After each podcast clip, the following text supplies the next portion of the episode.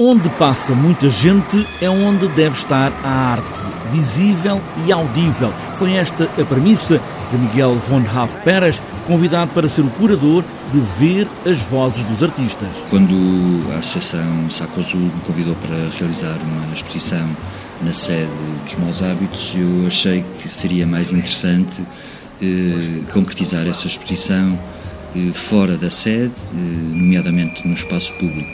E pensando nessas possibilidades de integração da arte contemporânea no, espaço público, eh, pareceu-me que eh, o Metro do Porto era uma situação eh, interessante, já que se trata de um espaço semipúblico, utilizado por milhares de pessoas eh, e que assim esse confronto com um público anónimo, não tão codificado quanto o público dos museus, eh, poderia trazer uma mais-valia eh, importante para o projeto. Uma mostra largada às estações dos Aliados, Campo 24 de Agosto, Casa da Música, Combatentes, Heroísmo, Marquês e Trindade.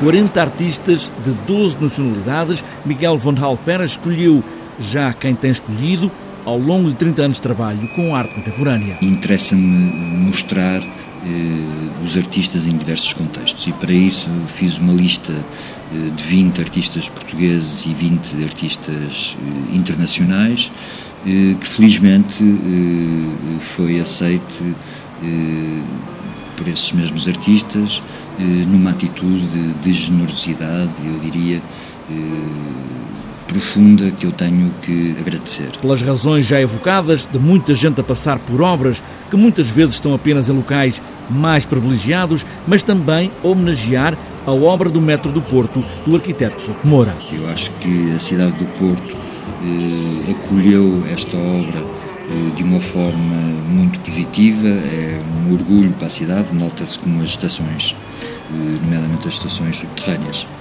estão muito bem cuidadas e, e, e nota-se que é um orgulho de facto uh, o metro do Porto para a sua população. Sair do metro e ver obras de arte, de arte de agora, para ouvir os artistas.